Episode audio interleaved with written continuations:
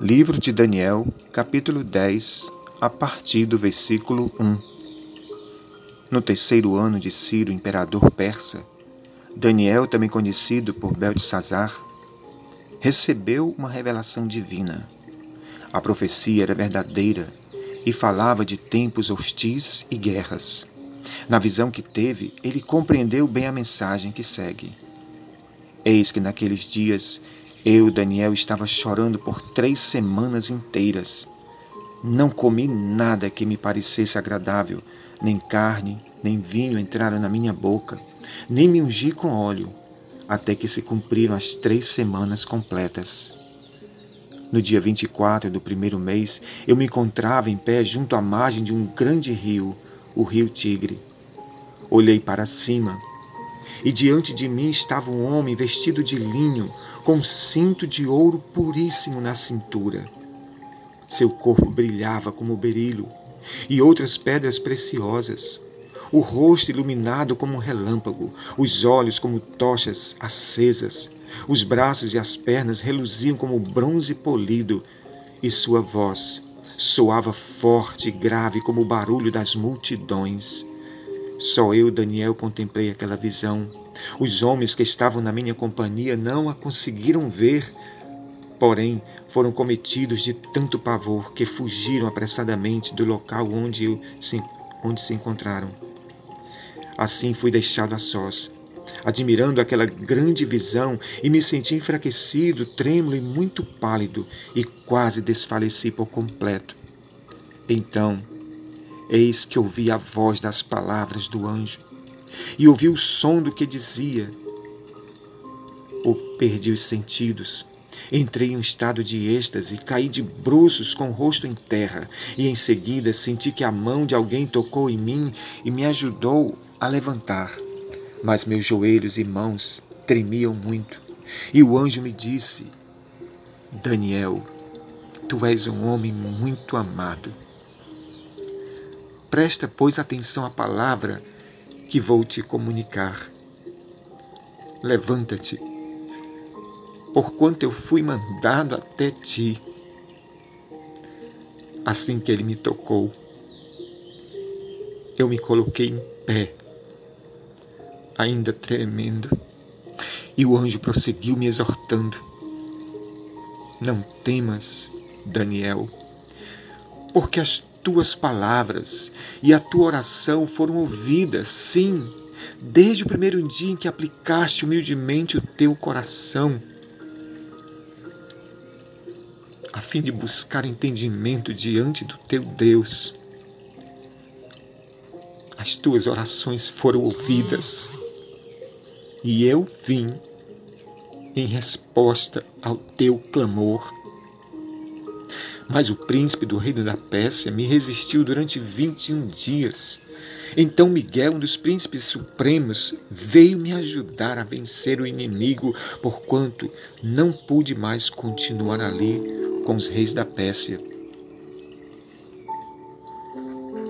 Há muitos mistérios que o Deus eterno guardou por sua exclusiva vontade e propósitos. Quando lemos mais de perto as Escrituras Sagradas, encontramos algumas pequenas brechas de janelas que foram abertas pelo nosso Deus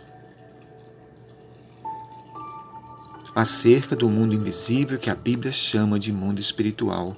A presença e visitação dos anjos de Deus neste mundo é algo muito abundante no desenrolar das páginas da Bíblia. Jesus, no seu ministério, falou acerca dos anjos, como também da presença e da operação dos demônios. Na tentação no deserto e no dia mais difícil de sua vida no Getsemane, ele foi assistido e consolado pelos anjos do nosso Deus. Portanto, este assunto é deveras importante na composição do nosso entendimento acerca das Escrituras. Na carta aos Hebreus, o escritor nos informa que Deus envia e ordena os seus anjos a nosso favor. O texto diz: os anjos não são todos eles espíritos ministradores enviados para servir aqueles que hão de herdar salvação?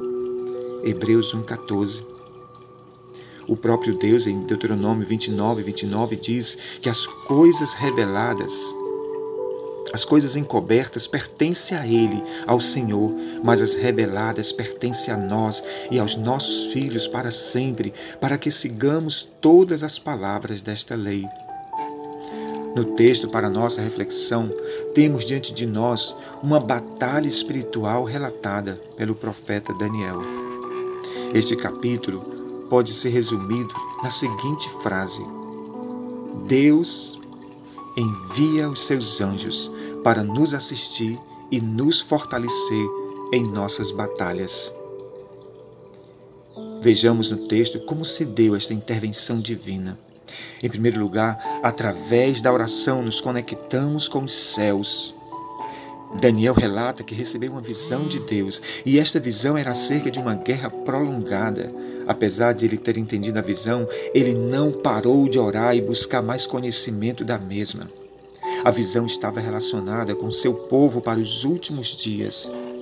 Esta conexão com Deus e com o reino do Espírito nos faz entrar em batalhas jamais pensadas pela mente natural do homem. Esta experiência vivida por Daniel nos faz entender que antes de qualquer coisa acontecer no mundo físico, primeiro ela se processa no reino espiritual. Esta pequena brecha aberta por esta revelação dada a Daniel, Daniel é uma clara amostra que há muitas forças contrárias à nossa oração diante de Deus.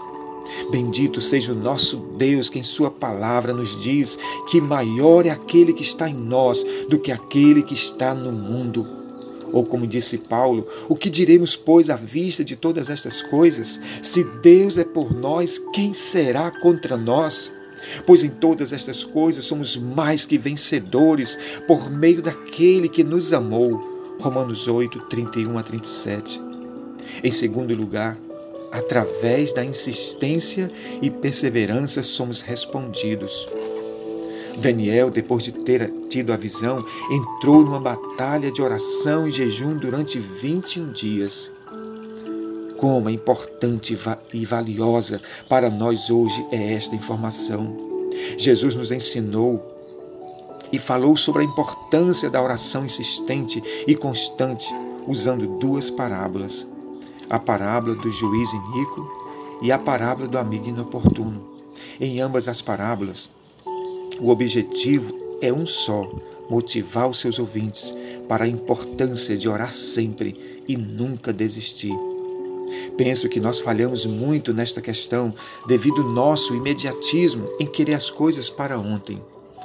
Deus tem uma vontade soberana que não se deixa ser manipulado por nossas orações. Por outro lado, nós falhamos também porque não permanecemos firmes em nossas orações diante do Senhor. Quantas batalhas perdidas da nossa parte porque não perseveramos na oração. Sobre isto nos alerta o apóstolo Paulo na sua carta. Não sejais descuidados no zelo, sede fervorosos no espírito, servi ao Senhor, alegrai-vos na esperança, sede pacientes na tribulação e perseverantes na oração. Romanos 12, 11 e 12.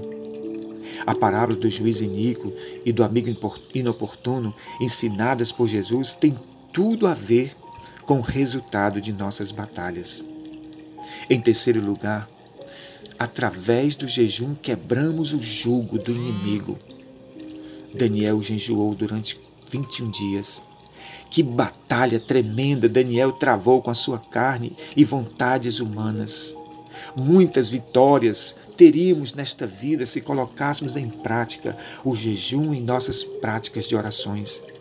As Escrituras Sagradas falam muito acerca desta arma na vida dos servos de Deus. O próprio Jesus enfatizou que a oração, em certos casos, precisaria estar aliada ao jejum. Este ensino está registrado em Mateus 17, a partir do versículo 16, quando os discípulos não puderam expulsar um demônio de um jovem. O pai deste jovem então disse: Senhor, tem misericórdia do meu filho. Ele tem ataques e está sofrendo muito. Muitas vezes cai no fogo ou na água. Eu os trouxe aos teus discípulos, mas eles não puderam curá-lo. Respondeu-lhe Jesus: Ó oh, geração incrédula e perversa, Até quando estarei convosco? Até quando terei que suportá-los? Tragam-me o menino. Jesus repreendeu o demônio. Este saiu do menino e desde aquele momento ele ficou curado. Então os discípulos aproximaram-se de Jesus em particular e perguntaram: Por que não conseguimos expulsá-lo? Jesus então respondeu, dizendo: Porque a fé de vocês foi muito pequena. Eu lhes asseguro que se vocês tiverem fé do tamanho de um grão de mostarda, vocês poderão dizer a este monte: Vai daqui para lá, e ele irá. Nada lhe será impossível. Mas esta casta de demônios só sai através da oração e do jejum. Mateus 17, a partir do versículo 16. E em quarto e último lugar, através da oração, Deus envia os seus anjos para nos assistir e nos dar a vitória. O texto narra que depois de 21 dias de intensa batalha, o anjo da parte do Senhor conseguiu chegar até Daniel, trazendo a resposta às suas orações. Quão maravilhosas são as palavras do enviado de Deus a Daniel. Ele disse: Daniel, homem muito amado, por causa das tuas orações foi que eu vim. Glórias ao nosso Deus. Vale muito a pena insistir em oração na presença do nosso Deus. Vejam como esta atitude de fé e perseverança agrada e alegra o coração do nosso Pai. Infelizmente, nós hoje deixamos muito a desejar nesta questão. O salmista Davi é também um grande exemplo para nós.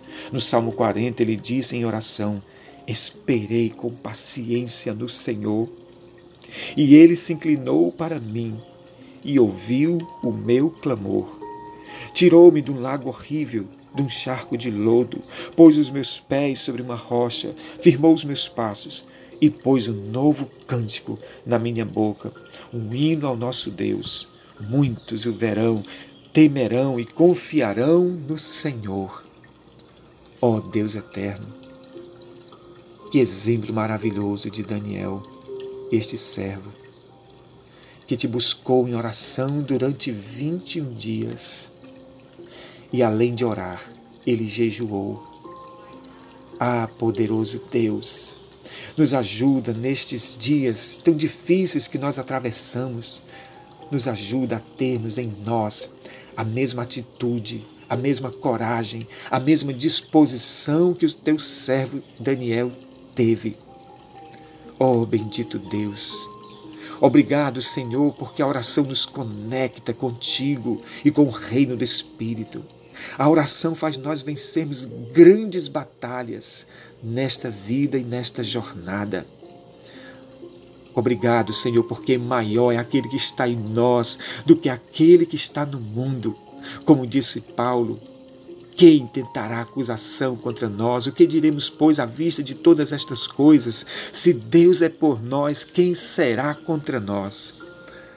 Ah, maravilhoso Deus, nós te amamos e te louvamos e te agradecemos, porque sobre nós estão as tuas armaduras espirituais que foram relatadas pelo apóstolo Paulo em Efésios capítulo 6. Maravilhoso Deus, assim eu oro.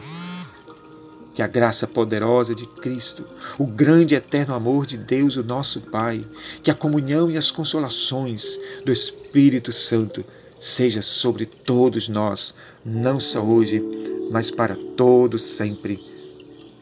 Amém.